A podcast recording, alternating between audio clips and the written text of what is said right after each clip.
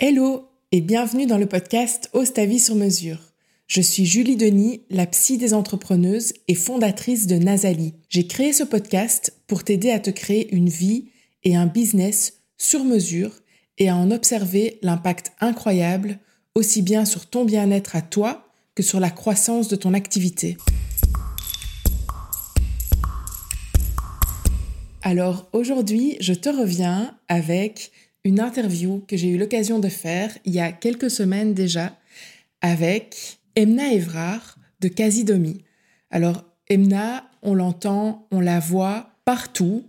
J'allais dire les dernières semaines, mais en fait c'est les derniers mois, les dernières années. J'ai l'impression que elle est partout. Alors, de quoi est-ce qu'on a eu l'occasion de parler avec Emna? Forcément, ben, sa vie d'entrepreneuse, les questionnements qu'elle a pu avoir avant de lancer Casidomi et après aussi, parce que, comme tu le sais, les questionnements en tant qu'entrepreneur, ben, ça s'arrête jamais vraiment. Aussi de l'importance de bien s'entourer et comment Emna a pu s'entourer des bonnes personnes assez rapidement. Ça pourra peut-être t'inspirer pour ton parcours aussi. Le passage d'entrepreneur à CEO et tout ce que ça comporte. L'importance d'y aller, de passer à l'action et de faire vite et évidemment, on a parlé confiance en soi et mindset. Je te laisse découvrir tout ça. Bonne écoute. Bonjour Emna. Bonjour. Merci euh, d'avoir accepté l'invitation aujourd'hui. Mais avec grand plaisir. Alors donc, comme je disais, j'ai l'habitude de, faire moi une petite introduction euh, euh, lors des interviews. Donc tu me corriges si je fais des erreurs. Dans, dans, ton parcours, tu as deux parents médecins qui t'ont pas mal influencé dans, dans tes choix et dans ce qui t'a amené aujourd'hui à, créer Casidomi. Euh, ils t'ont éduqué, apporté euh, pas mal euh, au niveau de la nutrition, je pense surtout ton papa. Tu as quelques entrepreneurs dans la famille aussi, si j'ai bien compris. Et cette envie d'entreprendre est venue assez jeune et du coup aussi l'envie d'apporter des produits sains, bio, sensibles à l'écologie aussi. et donc tu as fait des études en fonction de ça à Solvay. Et euh, tu as donc lancé Casidomi pendant tes études, c'était euh, ton sujet de, de mémoire. Entre-temps, Casidomi a, pas mal évolué déjà. Euh, vous avez déménagé quelquefois tellement que ça grandit et que ça prend de la place, ce petit bébé-là. Et donc, voilà, on va, on va discuter un petit peu aujourd'hui de, de, ton évolution, surtout dans tout ça. Est-ce que tu pourrais me dire quels ont été comme ça quelques moments clés où tu as dû, euh, toi, par rapport à, tes choix, tes doutes, tu as dû faire un travail sur toi et, euh, où des choses ont pivoté chez toi en tant que personne. Oui, euh, mais bonne introduction déjà, alors, mais je pense que les, premiers doutes que j'ai eus, c'est un moment, est-ce que ma carrière, je la passe de manière classique et je travaille dans une grosse boîte, où est-ce que je deviens entrepreneur? C'est vrai qu'à l'époque, quand j'ai eu 18 ans, je me suis inscrite à, Solvay vraiment avec l'idée derrière de, lancer ma boîte. Mais euh, on se pose quand même la question pendant les années. On est euh, parfois euh, convoité par d'autres entreprises qui viennent nous voir en nous disant Ah, mais voilà ce que tu auras, voilà ce que tu vas faire, etc. Et donc c'est clair qu'il y a des moments où on se pose un petit peu la question et on se dit Bon, ouais, est-ce que je dois être entrepreneur tout de suite? Est-ce que je dois attendre un petit peu, d'abord me former? Parce que c'est clair que ben, dans mon cas, je me suis un petit peu formée sur le tas parce que je me suis lancée dans le, secteur de l'e-commerce, du retail, sans avoir aucune expérience derrière, ni dans, le, ni, dans ces secteurs en fait, ni dans l'entrepreneuriat, ni dans le management. Et on n'en parle pas souvent, mais l'entrepreneuriat, c'est aussi... Euh, euh, dès que les choses grandissent un peu, beaucoup de management. Et donc, ouais, je pense que ça, c'était vraiment le, premier, euh, les premiers questionnements, les premiers doutes qui euh, petit à petit, avec la maturité, avec les échanges que j'ai faits que j'ai eus avec d'autres entrepreneurs, euh, sont venus finalement en fait euh, s'effacer. Est-ce que ces doutes-là, tu les as eus pendant tes études? Je les ai eus pendant mes études. D'accord. Ouais. C'était, ouais, je me disais en fait, est-ce que je fais les, les, bons choix en termes d'ordre surtout, parce que je savais que je voulais faire de l'entrepreneuriat. Mais il y avait beaucoup de gens autour de moi qui me disaient ah, mais tu sais, c'est pas plus mal de d'abord euh, construire un peu ton, ton bagage, de d'abord te former, d'avoir des managers pour voir comment il faut manager, etc. Et puis, et puis en fait, au fur et à mesure des, des années, euh, ça s'est effacé, comme je te l'ai dit. Et, et, petit à petit, j'ai enfin j'ai aussi en fait beaucoup discuté avec d'autres entrepreneurs qui m'ont réconforté là-dedans. J'ai compris qu'en fait, l'échec, c'était pas très grave, même si aujourd'hui, c'est parfois encore fort pointé du doigt. Et que, ben, au pire, ben, je me plantais, j'apprendrais. Et si ça allait pas, je pouvais toujours me retourner vers une entreprise, je pouvais toujours relancer une, une mhm. autre société. Et donc, euh, donc ouais, ça, ça a été les, premiers doutes, je dirais. Et puis, euh, et puis des doutes euh, pendant ma carrière chez Casinomi, il y en a eu plein, il y en a encore aujourd'hui. Je pense que ça fait partie de, de, de, la vie de manière générale et que qu'on soit entrepreneur ou qu'on fasse autre chose, en fait. Il y en a, j'ai eu des doutes quand je me suis lancée et que je voyais pas directement les résultats de mon travail. Là, je me disais, bon, ben en fait, est-ce que ça marche? Est-ce que je dois m'acharner sur quelque chose qui ne prend pas directement? Et je me suis acharnée et finalement, ça a marché. Donc, j'ai bien fait de, m'acharner, mais c'est clair qu'il y a des doutes j'ai eu des doutes par la suite euh, en me disant, bon, ben, quand j'ai commencé à recruter les, les, premiers employés, en me disant, mais est-ce que c'est moi qui est la mieux placée pour, euh, pour manager? Est-ce que je suis faite pour ça? Est-ce que je suis pas plutôt un profil créatif, entrepreneur, etc., qu'un profil manager? Et puis petit à petit, ben, j'ai appris. Je me suis plantée beaucoup de fois, mais, euh, mais j'ai aussi appris et, aujourd'hui, j'ai plus confiance en moi sur, sur ces volets-là. Donc, ouais, des doutes, il y en a, il continuera à y en avoir, c'est normal. je pense que l'important, c'est de s'entourer des bonnes personnes. Euh, moi, je, retire beaucoup, beaucoup des, des échanges que j'ai avec les autres personnes, que ce soit d'ailleurs euh, les personnes dans l'équipe, Alain, mon associé, euh, nos investisseurs, nos conseillers, etc. D'autres entrepreneurs même, des, des, personnes qui parfois bossent pas du tout dans le, même milieu, mais qui ont vécu bah, des passes parfois un peu plus compliquées, qui ont dû à un moment prendre certaines décisions pas, pas, pas simples à prendre, etc. Et en fait, le fait d'échanger avec d'autres personnes, ça te permet de, relativiser, ça te permet d'apprendre aussi sans avoir à toi le faire euh, directement tout seul. Et donc ouais, ça fait partie un petit peu du, chemin. de tout, c'est de, de, rester serein, je pense, et de ne pas paniquer face à face aux, difficultés, aux challenges qui peuvent survenir et, et, de pas de pas trop douter. C'est pas grave, c'est normal, je pense, de, de douter de temps en temps, mais il faut euh, il faut vite évincer ces, ces petits doutes. Comment est-ce que tu fais pour rester sereine justement?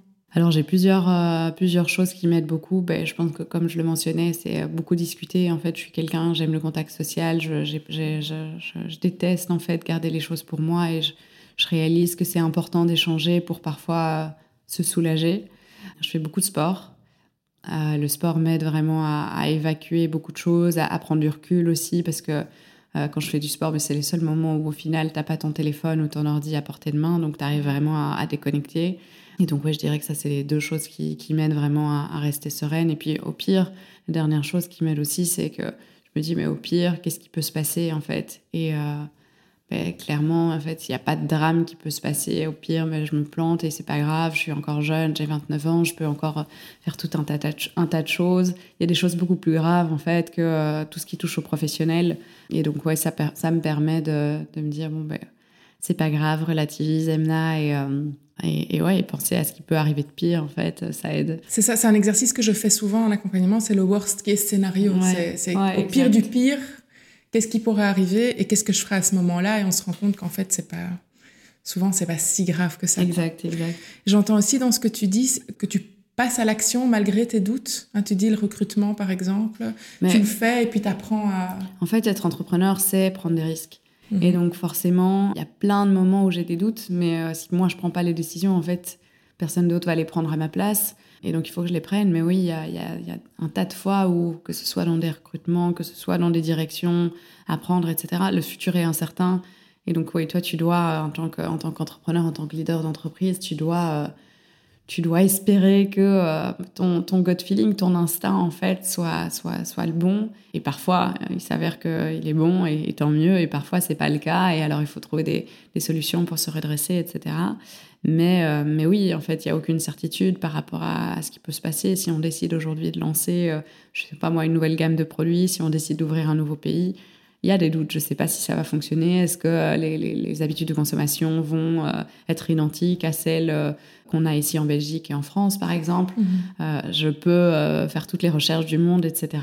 Et peut-être qu'il s'avérera qu'a priori c'est oui, mais en fait, finalement, le jour où je lancerai sur le marché, ben, il y aura peut-être pas un product market fit qui sera à 100%. Donc, donc oui, mais il faut, il faut tester en fait. J'aurais pas lancé une boîte si si j'avais pas de doute et si j'étais pas si pas prête à prendre des risques derrière. Tu parlais tout à l'heure d'un un des moments de doute, euh, c'était euh, est-ce que je me lance directement ou pas? Donc, tu as toujours su que tu voulais euh, entreprendre, mais du coup, oser se lancer, j'imagine, mais je me trompe peut-être, que ça n'a pas été un choix euh, difficile à faire puisque tu savais déjà que tu voulais entreprendre. Mais voilà, ce moment où tu, où tu te dis, ben, c'est bon, j'y vais, j'y vais maintenant. Quels sont, est-ce que tu peux m'en dire un petit peu plus euh? Oui, euh, mais clairement, en fait, j'ai eu la chance d'être assez déterminée et assez jeune. Donc, comme je le disais, je me suis inscrite pour faire des études dans une école de commerce avec l'idée derrière de lancer ma boîte. J'ai eu la chance d'être inspirée par pas mal d'entrepreneurs étant, étant enfant, étant plus jeune. Donc, ouais, ça, ça, aide déjà et ça permet d'évincer une partie des, doutes. Mais après, il y a le jour, enfin, il y a une différence en fait entre j'ai envie d'être entrepreneur et euh, je lance ma boîte. Et donc, euh, c'est clair que euh, ben, quand tu, es étudiant, tu es très, fort dans le théorique, etc. Tu fais plein d'études de, marché. C'est ce que j'ai fait en fait au début quand j'ai voulu, quand j'ai pris la décision de lancer Quasi Demi. En fait, l'élément un peu déclencheur, ça a été le mémoire. Et depuis toujours, mon mémoire, j'avais envie que ce soit un business plan sur le projet de quasi demi. Donc ça, ça m'a un peu forcé à commencer à travailler sur le projet, là où jusque jusque là, en fait, euh, je me renseignais pas mal euh, sur euh, sur l'e-commerce, sur le monde du retail, etc. Mais clairement, j'avais pas encore commencé à vraiment mettre les mains dans le cambouis.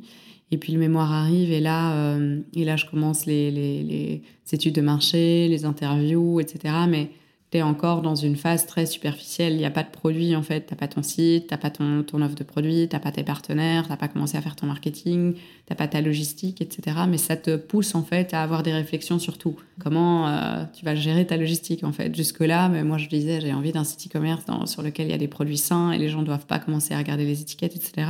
J'avais pas du tout réfléchi à l'aspect opérationnel. Donc, c'est super de faire un business plan parce que ça te force à euh, réfléchir en fait derrière à toute une série de choses auxquelles tu n'as pas forcément pensé. À concrétiser quelque part encore plus? À, Je dirais pas encore concrétiser à ce stade-là, mais plutôt à euh, mettre sur papier toute une série de choses et à les challenger. Euh, tu vois, tu fais ton premier plan financier et tu te rends compte qu'en fait, ouais, ton, ton, business model tient pas forcément 100% la route et il va falloir trouver une autre manière de faire des revenus.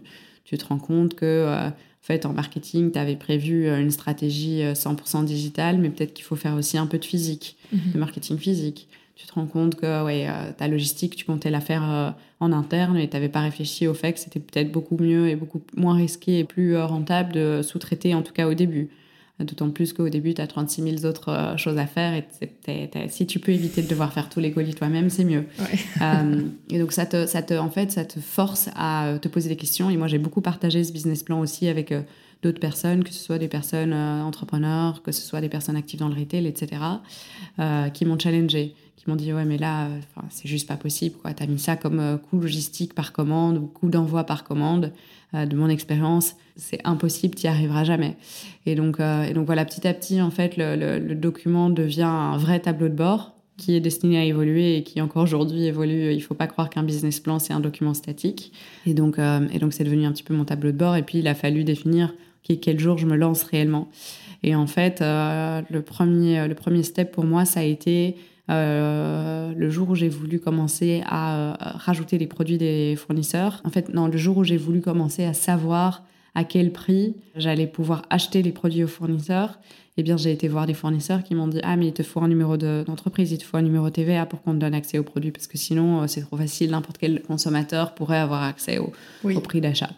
Euh, et donc là, je me suis dit Bon, ce, mois-ci, je crée l'entreprise. Et créer l'entreprise, ben, ça nécessite, en tout cas à l'époque, je pense qu'aujourd'hui, ça a un petit peu évolué, mais à l'époque, j'étais obligée de mettre. Euh, un minimum euh, de capital sur un compte bancaire qui alors a été bloqué et c'était fini, c'était plus à moi. Euh, et donc à l'époque, c'était, j'avais créé une SPRL et il fallait que je mette 6500 euros sur un compte bancaire. Ce qui n'était pas négligeable parce que moi j'étais encore étudiante, c'était le, c'était vraiment toutes mes économies, c'était les petites enveloppes que j'avais reçues à Noël à la place des cadeaux, etc. Parce que je savais que j'allais en avoir besoin un jour. Et donc oui, j'ai euh, été voir un notaire, j'avais bloqué sur un compte en banque 6500 euros. Et puis, euh, et puis là, tu peux plus faire marche arrière. En fait, tu te dis bon ben comment je fais si euh, si ça marche pas? J'ai vraiment toutes mes économies qui sont euh, qui sont parties. Et, et, puis là, tu dois commencer à travailler quoi, parce que tu vas commencer à avoir tes factures, tu dois tu dois commencer à avoir un comptable, etc. Donc tu tu dois tu dois commencer à délivrer. Puis après ça, j'ai été voir les, fournisseurs, j'ai pu avoir les prix d'achat. J'ai pu faire ma liste de sélection des premiers produits à rajouter sur le site. En parallèle de tout ça, je suivais des cours de code. Pour pouvoir développer le site. Et assez rapidement, en fait, de nouveau en discutant avec les gens, etc., je me suis rendu compte que je n'allais pas pouvoir tout faire toute seule. Euh, d'autant plus que c'était tout nouveau. J'avais pas, c'est pas comme si je codais depuis toute petite. Et euh, du coup, j'ai été voir mon prof euh, de code à l'époque qui s'appelle euh, Maëri et je lui ai demandé s'il pouvait pas me donner un petit coup de main en lui disant bon bah écoute, j'ai pas un rond, mais voilà, je sais que tu es passionné de sport, que tu fais attention à ta santé. Est-ce que tu veux pas me donner un petit coup de main sur le côté quand tu as le temps, etc.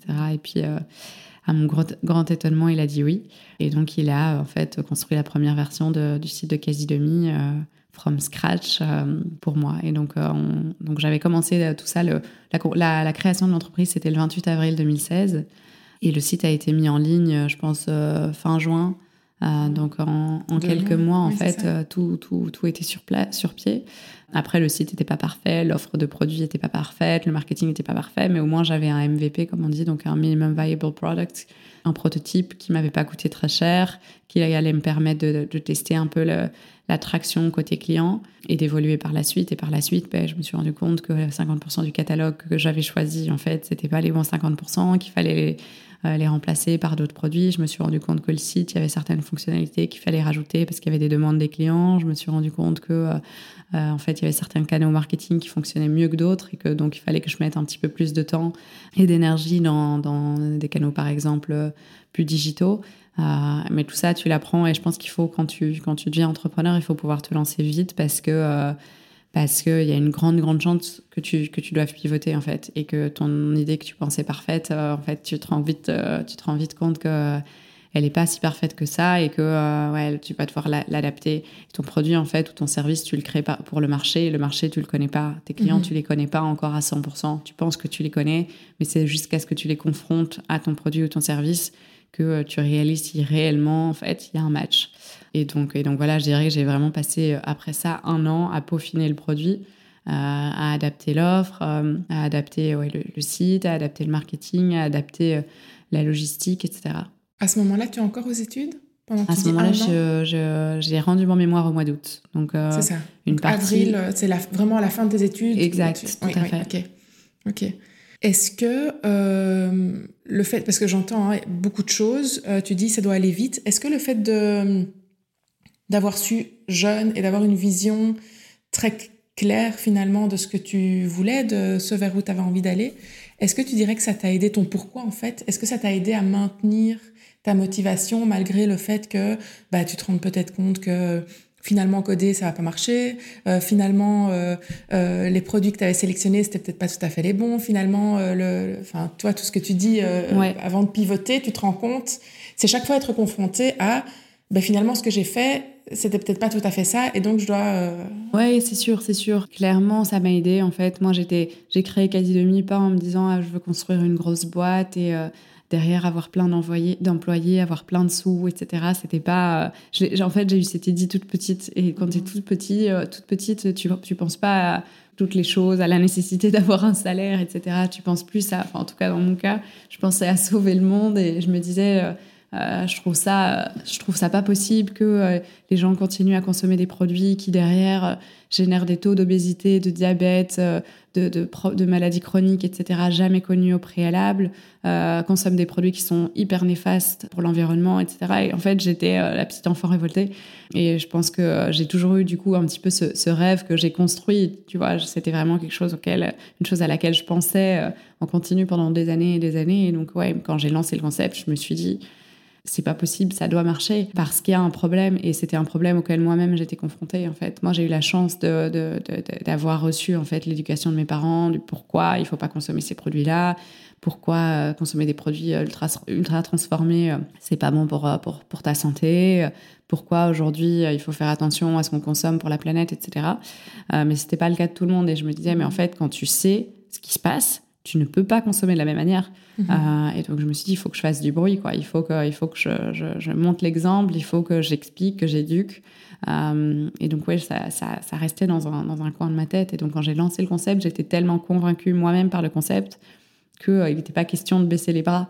Et j'ai eu des obstacles, il y a eu des moments où c'était dur, etc. Mais à aucun moment je me suis dit, ok, j'arrête tout parce que ça fonctionne pas. Je croyais vraiment dans le concept. Et puis après, à un moment, il y a aussi le le regard des autres, mine de rien, qui joue beaucoup. Et moi, j'ai, euh, lancé Quasi Demi, mais j'ai lancé Quasi Demi avec derrière, en concrétisant aussi derrière le rêve de mon père qui lui est médecin spécialisé dans tout ce qui touche à la nutrition et à la prévention, à médecine du sport, etc.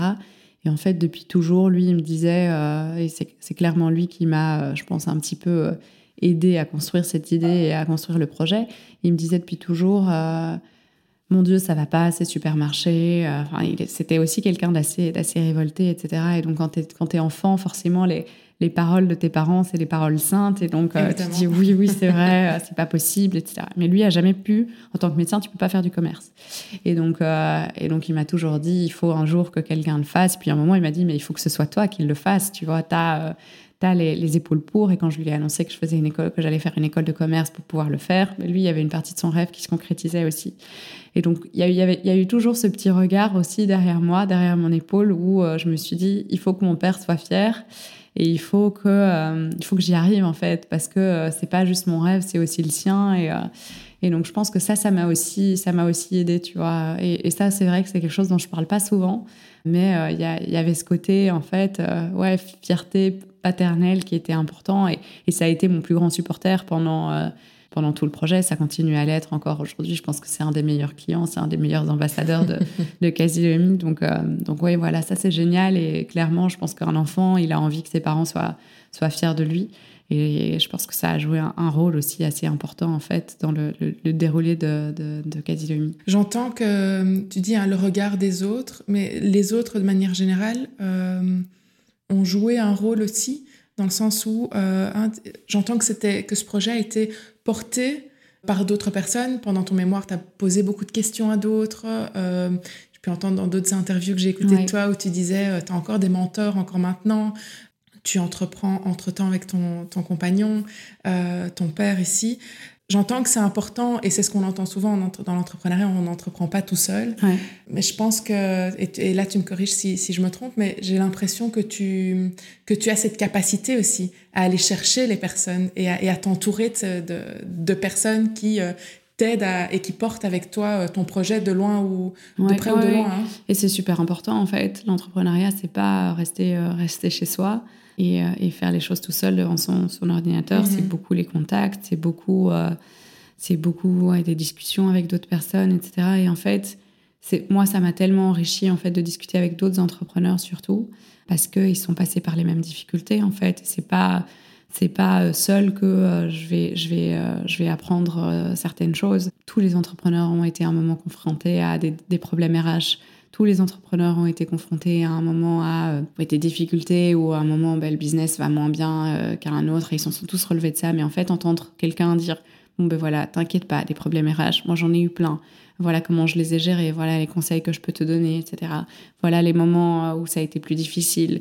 Euh, ben regarde aujourd'hui, ça va beaucoup mieux. Donc c'est pas parce que c'est compliqué à un moment que euh, ça allait forever. Euh, non, il y a moyen que les choses se redressent. Voilà quelques conseils euh, que je peux te donner par rapport à ton business. Voilà quelques conseils que je peux te donner aussi à titre personnel. Comment est-ce que toi tu peux gérer ça, gérer tes émotions, etc. Et donc ouais, moi j'ai toujours bien aimé et je pense qu'aujourd'hui je suis hyper redevable en fait à, plein plein d'entrepreneurs, que ce soit ma famille. Il y a mon oncle qui a investi dans Casidomi qui qui a aussi été d'un d'un soutien gigantesque. Euh, ma famille a joué un rôle énorme. Alain, euh, qui est mon associé, mais aussi mon, compagnon, euh, et lui un, un, soutien quotidien. Et le fait d'avoir un autre entrepreneur, mais aussi, tu vois, quelqu'un qui te comprend bien, en fait, au quotidien, à qui tu peux te confier et tout, c'est juste génial. Et lui est, très posé pour le coup, ce qui m'aide parfois à mieux relativiser. Et donc, ouais, franchement, je pense qu'il faut, il faut, il faut s'entourer. Euh, et moi, j'ai vraiment eu la chance d'avoir plein de gens géniaux, et je, continue d'ailleurs aujourd'hui à avoir plein de gens géniaux autour de moi, plein de gens volontaires. Euh, ce qui est cool avec les entrepreneurs, je pense, c'est un peu aussi une communauté en fait de personnes qui s'entraident, et, euh, c'est génial.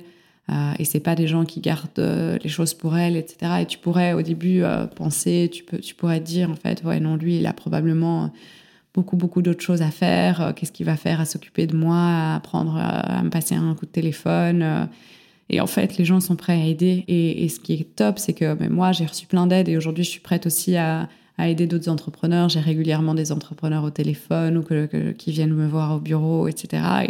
Et, le fait d'avoir été aidée, je me sens aussi, j'ai l'impression qu'il faut que, je rende aussi à mon tour. Et, je pense que chaque entrepreneur a un petit peu une part, une part de ça en, lui, ce qui fait qu'au final, il y a un super chouette euh, réseau de personnes qui, s'entraident. Euh, nous, aujourd'hui, on a un, groupe de copains, tous entrepreneurs, avec qui euh, on se voit une fois par mois, on est autour de la même table, on, parfois, on part parfois, parfois même en vacances ensemble. Et c'est super, c'est super, et personne n'est à cacher des choses ou à me cacher, oui, le fait que parfois les choses vont pas bien. Au contraire, en fait, quand tu es avec d'autres entrepreneurs, c'est là que tu as le plus euh, envie d'être toi-même, de dire les choses telles qu'elles sont, parce que tu te rends compte que bah, tu n'es pas seul déjà, que tout le monde a des difficultés et que ouais, tu, tu, vas avoir des gens qui te comprendront en fait mieux que personne parce qu'ils ont traversé aussi certains challenges assez identiques au, tien. Tu disais tout à l'heure qu'il fallait euh, pouvoir se lancer vite parce qu'à un moment, il faudrait de toute façon euh, pivoter et adapter des choses j'entends, hein, tu t'es mis dans cette position quelque part euh, en créant son entreprise. Derrière, ben, une fois qu'elle est créée, il y, a des, y a des frais qui commencent à, à, courir. Est-ce que, est que tu dirais que tu t'es mis dans cette position ou du coup, étais, euh, quelque part, tu n'avais plus le choix et étais, là, là, il fallait y aller? Oui, ouais, clairement, il fallait que j'aille vite. Quand j'ai acheté le stock de produits, euh, j'avais des produits périssables. Donc, il fallait que je les vende pour pas devoir derrière les, les jeter ou finir par les manger moi-même. Donc, euh, donc oui, il fallait qu'il y avait clairement une pression à, aller vite. En tout cas, au début, c'était un petit peu ce, stock où je me disais, il faut que je vende, il faut que je convainque les clients de, de venir et d'acheter, etc. Et puis, au bout de six mois, j'ai recruté les deux premiers employés de quasi demi. Et là, tu as une, autre pression qui vient, euh, qui est, euh, bah, il faut délivrer parce qu'à la fin du mois, bah, j'ai plus juste ma responsabilité, mais j'ai aussi la responsabilité d'autres personnes parce que d'autres personnes derrière doivent avoir leur salaire pour se nourrir, etc. Et donc, oui, non, les choses, les choses ont été assez vite et, euh, et heureusement pour nous, euh, en fait, les, je dirais que les trois, quatre premiers mois ont été difficiles parce qu'il fallait faire connaître le concept. Euh, c'est pas facile en fait de convaincre des gens d'aller acheter euh, sur un site qu'ils qui ne connaissent pas. C'est pas facile de, de, faire parler de soi en fait au début mm-hmm. parce que t'as pas forcément des, des, gros budgets. Moi, je me souviens à l'époque, on mettait, je mettais 5 euros par jour dans des campagnes Facebook. Et ces 5 euros, j'avais l'impression de sortir un billet chaque jour, tu vois, comme si j'achetais mon lunch chaque jour. Euh, je sortais mon billet de 5 euros pour, euh, pour faire ces campagnes Facebook, quoi. Donc, euh, et 5 euros, c'est rien. Aujourd'hui, j'ose pas dire les budgets qu'on dépense, mais 5 euros, c'était vraiment peanuts comme on dit. Et pourtant ouais ça paraissait ça paraissait beaucoup mais parce que euh, quand euh, j'ai lancé la boîte j'ai mis 6500 euros sur un compte. Il y a 1500 euros je pense qui étaient partis chez le notaire 3000 euros pour du stock. Puis euh, il fallait payer un peu la logistique l'entreposage des produits etc et donc ça me laissait pas grand chose pour faire du marketing. Et donc au début tu es un petit peu en fait un peu coincé. C'est un peu un cercle vicieux parce que t'as pas de budget pour faire du marketing mais tu as besoin de faire du marketing pour avoir tes premiers clients, etc. Et donc, euh, tu essayes un petit peu d'être smart, on va dire, euh, et, de déployer ce que, ce que tu peux euh, déployer sans, sans devoir derrière casser ta tirelire. Et donc, ouais, je dirais que les 3-4 premiers mois n'étaient pas faciles parce qu'il y a eu ce, cette phase, en fait, pour, pour, faire connaître le concept. Et puis, au bout de 3-4 mois, c'est là que j'ai recruté les deux premières personnes. Et puis là, ça a été un peu un game changer parce que ah, ces personnes, euh, elles ont pu faire elles-mêmes du marketing, développer plus la communication sur les réseaux sociaux. Elles m'ont aidé à développer l'offre du catalogue. Euh, et donc, ouais, là, les choses se sont beaucoup accélérées parce qu'au début, en fait, seul, c'est difficile de gérer à la fois tes commandes chez ton fournisseur, ta relation avec ton logisticien, le développement sur, euh, sur le site, ton marketing. Et ouais, c'était un petit peu tout azimut et c'était pas facile. Quoi. Il n'y avait, pas, il y avait pas beaucoup de week-ends, il n'y avait pas beaucoup de nuits. Et puis, euh, et puis au bout de quatre mois, les choses ont, je dirais pas que hum, la quantité de travail a diminué, mais ça m'a permis en fait de débloquer pas mal de, nouvelles choses. Et puis là, on a commencé à avoir vraiment une, une vraie croissance. À la fin du mois, il n'y avait pas de souci, j'arrivais à payer mes employés. Et, euh, puis quelques mois après, euh, j'avais démontré qu'il y avait une vraie traction pour, pour le concept. Et là, j'ai suis retournée voir un investisseur pour pouvoir investir un montant un petit peu plus important dans la boîte et pouvoir du coup ben, aller plus vite et recruter davantage de monde, investir un peu plus en marketing et me faire davantage connaître. Et puis petit à petit, ben, c'est plus de clients et, et donc le, le, le, chemin se déroule. À quel moment est-ce que tu as levé des fonds? Tu, tu, parles d'investisseurs, donc il y a eu une première levée de fonds. C'était à quel moment? Donc, tu parles, tu parles de avril. C'était après un an. Après un an. D'accord. Donc, euh, après avoir engagé euh, ouais, exact. les premières personnes que tu as engagées, c'était sans lever de fonds. Exact. Oui. Ok. Tu es passé du coup, euh, hein, tu avais cette vision de je veux entreprendre. Être entrepreneur et être CEO, c'est encore une toute autre posture. Comment ça a été du coup de, cette évolution-là, ce, passage-là? Bon, le, grand avantage, c'est que ça s'est fait de manière... Euh, ouais, ça s'est fait petit à petit, en fait. Ça s'est pas fait du jour au lendemain, parce qu'au début, euh, j'ai commencé à avoir euh, des employés, mais moi-même, j'étais encore beaucoup les mains dans le cambouis. Et au début, bah, tu recrutes tes, premiers, tes deux premiers employés, tu fais, je dirais, 20% de management et 80% d'entrepreneuriat, on va dire. Et puis petit à petit, au plus tu recrutes, au plus en fait, tu as de moins en moins de temps pour faire les choses toi-même et tu dois passer de plus en plus de temps en fait à gérer tes équipes parce que si tu les gères pas bien, en fait, c'est ton business qui en pâtit. Tu dépenses de l'argent pour rien parce qu'en fait, euh, les gens bossent pas forcément sur, euh, sur les bonnes choses, etc. Donc ça devient crucial de passer du temps en fait à manager les gens. Et c'est cette étape au moment où tu te dis bon maintenant il faut que je lâche cette partie entrepreneuriale. Euh, euh, le je fais moi-même euh, la plupart des choses, etc., et que je me concentre sur les équipes, où ça devient, c'est, un peu un déclic et tu dis waouh, it's time, et où tu te dis bon, même en fait, en fait, mon rôle change, mais pour le bien de, de, la boîte.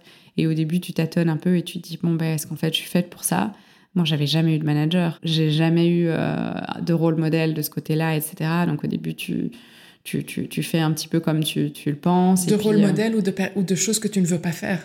Ouais, exact. Exact. Et donc, euh, et donc, ouais, voilà. Mais ça s'est fait petit, petit, à petit. Et le fait que ça se soit fait petit à petit, ça m'a aussi permis, en fait, de, de, prendre le temps de faire les choses euh, bien. Alors, j'ai fait plein, plein, plein d'erreurs, ça c'est sûr. Mais, euh, mais voilà, j'ai une erreur, une fois que tu l'as faite, ben, tu t'en tires un certain, un certain apprentissage. Et donc, je l'ai pas faite par la suite, etc. Et aujourd'hui, je dirais que ouais, l'entrepreneuriat, c'est 10-15% de mon temps et puis le reste, c'est du management. Mais j'aime bien ça. On a construit une équipe géniale. On a mis en place un middle management. Donc, il y a des, managers qui gèrent chacune des, équipes. Euh, ce qui aide aussi et ce qui, moi, me permet d'apprendre aussi parce que euh, voilà, on t'apprend aussi, euh, ça devient chouette quand tu peux apprendre en fait les skills des, personnes qui sont dans ta boîte, qui ont elles parfois déjà été managers, parfois pas. Tu vois parfois les erreurs qu'ils commettent, tu peux aussi leur donner du feedback plus facilement parce que toi tu es passé par là. Donc non, c'est un parcours qui est, euh, qui est vachement intéressant. Donc, euh, donc voilà. Quand tu te rends compte, tu vois, les, les, premières fois là où, où tu es manager, tu dois gérer d'autres personnes, tu te rends compte du fait que tu as géré, mais que c'était peut-être pas la meilleure manière de gérer. Tu rentres à la maison le soir, concrètement. Tu...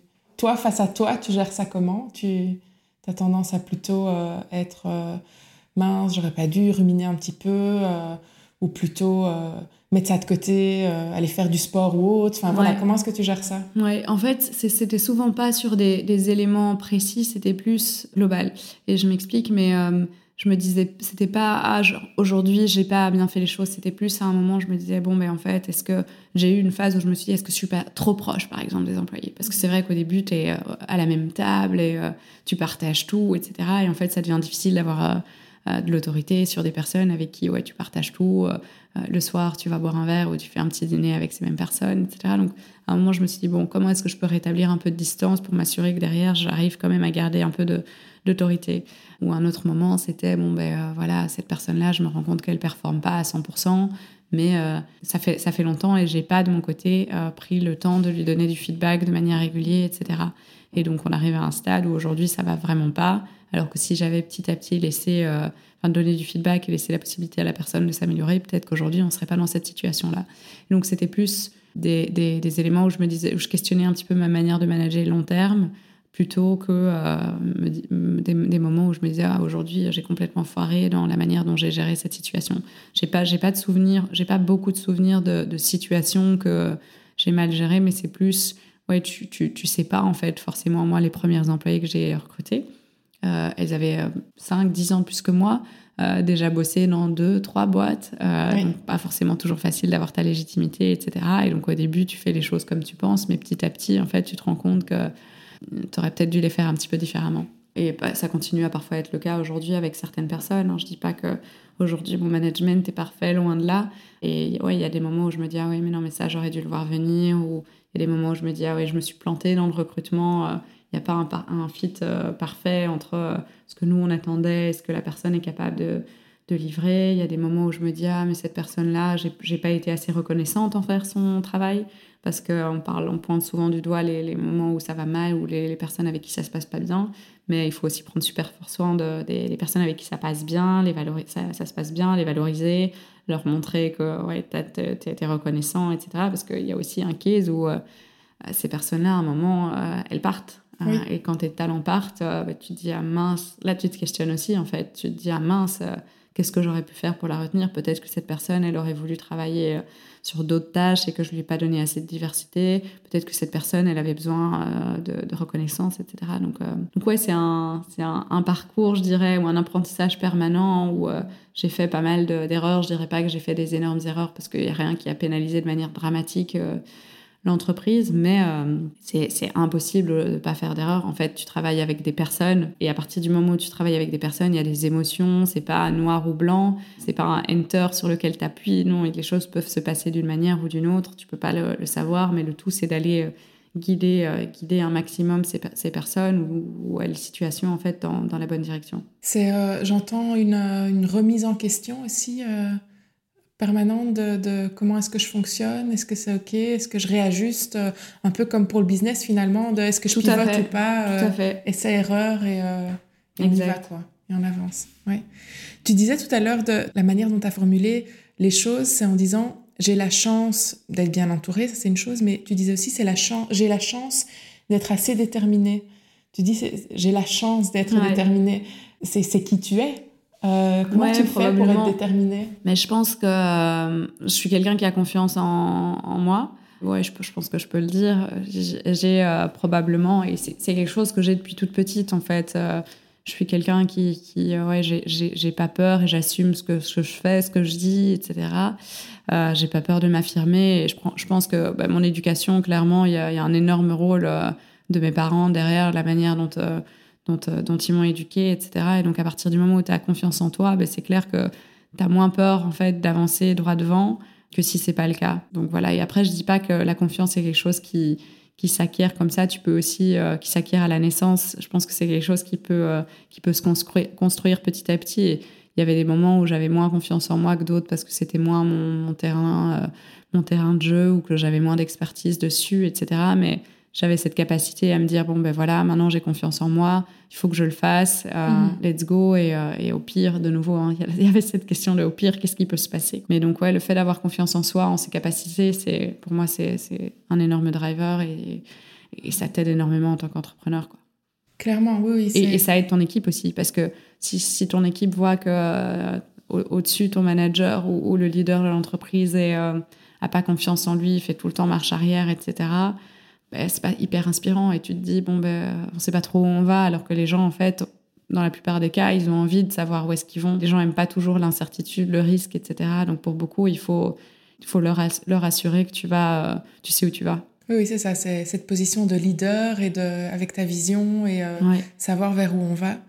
Oui, tu, tu dis euh, la confiance en toi n'est pas tout le temps là, c'est logique, mais ce que j'entends, c'est il y a ce, cette base, ce socle qui est là, de confiance en toi, de capacité à t'affirmer. Après, si, euh, si cette confiance en soi était tout le temps là, ça, ça, deviendrait presque pathologique de dire tout le temps je suis le meilleur, je suis bon, je suis. Donc, euh, c'est logique aussi qu'il y ait des moments de doute. Clairement, clairement. Et, et, quand je dis confiance en soi, ça ne veut pas forcément dire que je pense que je suis la meilleure, mais, mais, euh, mais c'est plus, je pense que j'ai souvent les capacités pour réaliser une tâche ou affronter. affronter quelque chose et, et en fait j'ai réalisé j'ai aussi je suis passée par beaucoup de d'étapes euh, dans, dans, ma carrière chez Quasi et où à chaque fois que ouais, j'ai eu un doute, où je me suis dit, bon, est-ce que je peux le faire? Finalement, je l'ai fait et voilà, c'était pas la mort. Quoi. La, première, la première fois que j'ai dû monter sur scène euh, devant un grand public, ben, au début, tu te dis, bon, ben, en fait, est-ce que ça va aller, etc. Et puis, tu le fais, tu t'éclates sur scène, tu fais des blagues, les gens rigolent, etc. Et puis tu dis en fait c'était pas si terrible. Il y a beaucoup de choses où c'est où c'est comme ça. Et petit à petit en fait ta, ta confiance elle se même elle, elle, peut même se renforcer, même si à un moment bah, tu, te questionnais un petit peu. Tu élargis un petit peu euh, ta zone de confort euh, petit à petit comme ça en, en, passant à l'action et en expérimentant. Euh. Clairement il y a des choses que j'ai pas envie de faire, il y a des choses où je me dis ah, ça va pas être facile, etc. Mais ouais tu les fais. Et, je, pense que souvent on fait, une, on fait plus une montagne, on fait, on fait d'une chose une, montagne alors qu'en fait derrière c'est pas, c'est pas la mort. Tu parles de confiance en toi, tu as terminé tes études et donc un an après tu es allé voir des investisseurs. Tu étais encore assez jeune euh, à ce moment-là. Comment est-ce que tu as géré ça? Est-ce que tu étais aussi confiante quand tu es allée les voir? Alors non, j'étais super stressée, d'autant plus que la première personne que j'ai été voir, c'était mon oncle justement, qui était Eric Evrard, qui est, euh, qui est entrepreneur lui aussi. Et c'est d'autant plus délicat quand tu vas voir quelqu'un de ta famille parce que voilà, tu, tu sais pas comment les choses vont, se passer. Et puis pour lui aussi, c'est un peu délicat parce que bah, tu vois, c'est mon oncle, c'est mon parrain même. Donc, euh, ouais, c'est une, conversation où tu sais pas comment ça, ça va aboutir, tu sais pas comment tu dois le mettre sur la table parce que, ouais, comme c'est quelqu'un de ta famille, tu sais pas, tu viens pas avec ton pitch deck et ton plan financier de la même manière que tu, tu viendrais si c'est quelqu'un que tu connais pas. Euh, et donc, non, j'étais vraiment super stressée et, il a été génial parce que euh, quand je suis venue, je me souviens, je, lui ai dit, écoute, est-ce que je peux te parler? Il m'a dit passe chez moi et donc ça s'est fait de manière super informelle et puis euh, je lui ai expliqué le projet. J'étais quand même préparée avec mes Excel financiers, etc. derrière au cas où. Puis je lui ai dit, écoute, j'ai besoin de fonds. Non, j'ai essayé de lui montrer, je pense même mon Excel. Il m'a dit, euh, explique-moi, qu'est-ce que tu as besoin? Et puis j'ai dit, j'ai besoin de fonds. Et puis, et puis voilà, en, en 10 minutes, c'était bouclé. Je suis sortie de là super contente. Et, et pour lui, c'était clairement, c'était un risque parce que c'était l'époque où bah, tout démarrait. Il n'y avait pas grand-chose. On faisait trois fois rien de chiffre d'affaires, etc. Mais il a cru dans le projet, je pense qu'il a cru en moi et, euh, il s'est dit bon ben le, risque en vaut la chandelle et puis et puis voilà. Et donc ça a été ma grande chance en fait d'avoir quelqu'un dans mon entourage qui a qui a cru en moi et puis euh, et puis un an plus tard j'ai été voir d'autres investisseurs et j'ai euh, levé un peu plus d'argent et étendu le cercle et là ça a été un autre type de, de, stress parce que là tu étais confronté à des personnes que tu connais pas forcément, tu dois pitcher les choses, tu dois tu, dois vendre ton, ton, ton concept là où bah, je l'avais pas vraiment très très fort vendu jusque-là. En tout cas, tu vois, dans ta vie au quotidien, etc., je devais pas euh, le vendre de la même manière en présentant les chiffres, le futur euh, de quasi-demi, la vision de la boîte, etc., etc. Premier rang d'investissement s'est passé comme ça et clairement, c'était pas, c'était pas facile.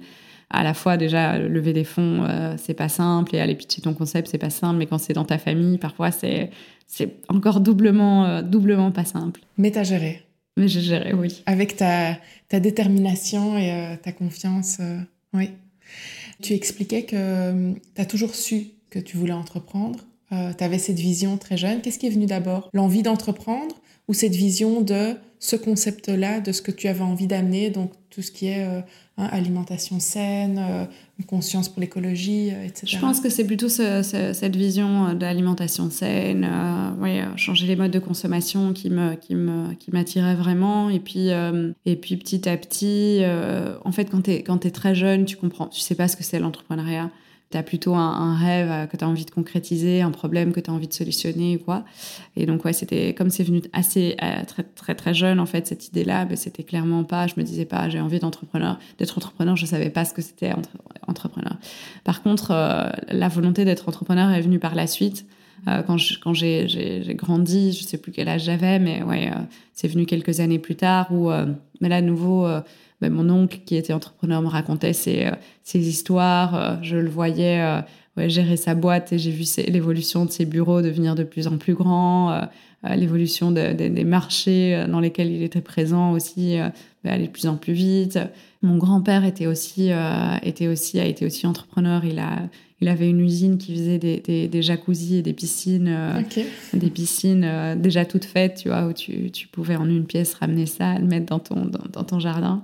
Et donc, pareil, lui me racontait un petit peu ses, histoires, comment ça se passait. Euh, j'ai eu l'occasion de comprendre ben, c'était quoi euh, les marges, par exemple, tu vois, et le fait qu'il fallait, euh, en fait, faire des revenus supérieurs au coût, etc., assez jeunes. Et donc, le fait d'avoir eu des, personnes comme ça dans mon entourage qui m'ont expliqué assez jeunes comment le business fonctionnait m'a poussé à m'intéresser quand même assez fortement sur sur la manière dont les choses fonctionnaient. Et puis, euh, et puis le jour où je me suis inscrite à Solvay, là, je savais que je voulais euh, à la fois euh, sauver les, changer les modes de consommation et, et devenir entrepreneur. C'est chouette de pouvoir recevoir tout ça. C'est précieux de recevoir tout ça très jeune.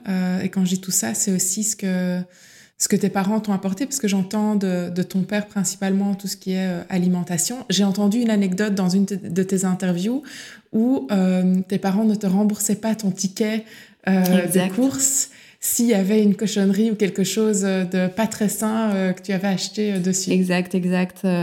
donc, donc oui, on avait, on n'avait pas. C'était l'époque où on n'avait pas encore notre notre argent de poche et où on devait justifier nos, dépenses. Et, et, oui, chaque ticket, chaque dépense qu'on faisait, mon père disait pas de souci, vous, si vous mangez, il n'y a pas de problème. Je dis vous parce qu'on est, est quatre enfants dans la famille. si vous mangez, pas de problème, je vous rembourse vos tickets, mais je veux le ticket, sinon je vous rembourse pas et je veux regarder ce qui est dessus. Et du coup, j'ai encore des souvenirs de lui qui, qui barrait les choses qui remboursaient pas sur les tickets. Parfois, ça arrivait, on achetait des choses qui, qui, qui lui soutenaient pas.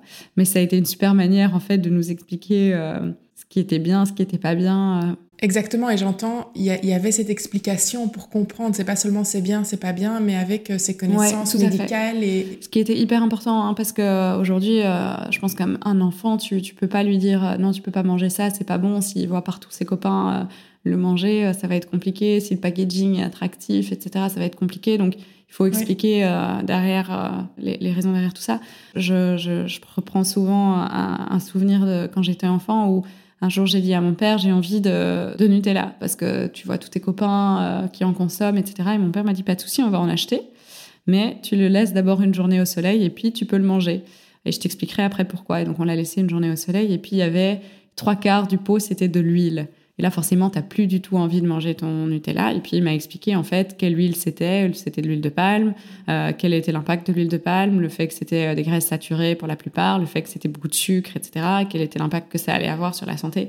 Et j'ai plus jamais eu envie de manger du Nutella. Et j'ai après essayé de convaincre beaucoup, beaucoup de gens dans mon entourage de plus manger de Nutella parce que, mais avec un discours, tu vois, éducatif, etc.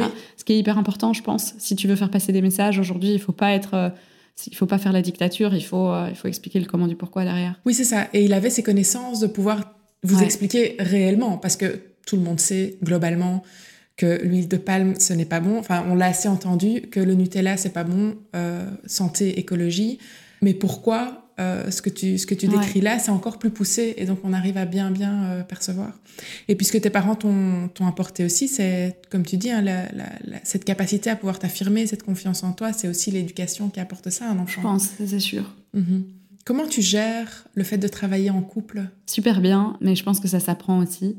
C'est très dépendant des stades de l'entreprise. Euh, Alain et moi, on a démarré en fait ensemble euh, le projet quand euh, moi j'ai lancé au tout début. Donc j'avais dit, hein, la, boîte, j'ai créé l'entreprise en avril. La première version du site a été lancée fin juin et Alain m'a rejoint pour les deux mois de vacances. donc il m'a donné un coup de main pendant les deux premiers mois où il y avait en fait tout, tout encore à faire.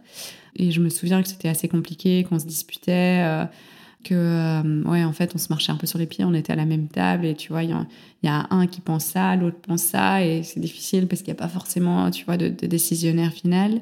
Et puis après ça il est parti bosser pendant un an euh, aux États-Unis et euh, pareil il était revenu pendant les vacances. Du coup bah, il m'avait aidé chez Casilomi et c'était un peu chaque fois ah mais non c'est pas comme ça qu'il faut faire c'est comme ça et moi j'étais là bon ben non je sais comment faire les choses, je gère la boîte au quotidien. Et donc, c'était un petit peu. Euh, en fait, on n'avait pas de rôle séparé, euh, vraiment bien défini. Et lui, quand il venait, il touchait un petit peu à tout. Il essayait d'aider euh, tant bien que, que mal. Et, mais mais c'était compliqué. Il y avait vraiment des moments où ouais, on, on se. Presque, je dirais pas on se hurlait dessus, mais il y avait des moments où ça chauffait. Quoi. Parce qu'il y avait deux visions différentes de comment faire? Parce que, ouais, probablement qu'il y avait ça. Lui avait déjà un peu travaillé dans, une entreprise et donc euh, il, pensait qu'il euh, qu'il avait, et peut-être qu'il le pense encore aujourd'hui, qu'il avait plus de légitimité, tu vois, en termes de management, etc.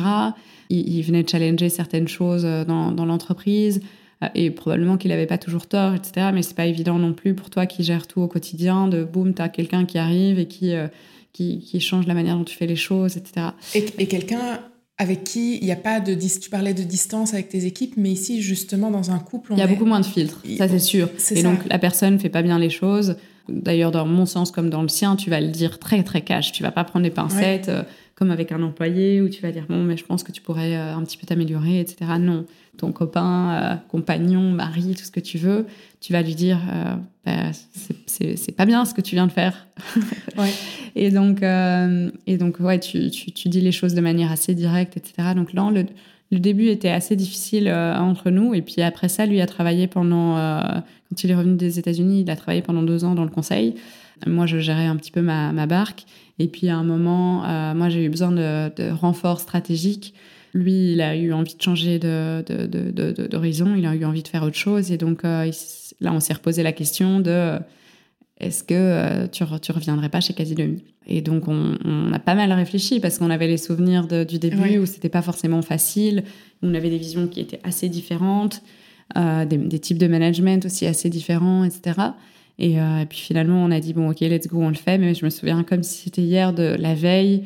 Euh, on était dans notre lit la veille, on parlait juste pas, on était stressé, boule dans le ventre, parce que tu dis c'est quand même une grosse décision, le fait de, se rejoindre et euh, de, travailler en couple.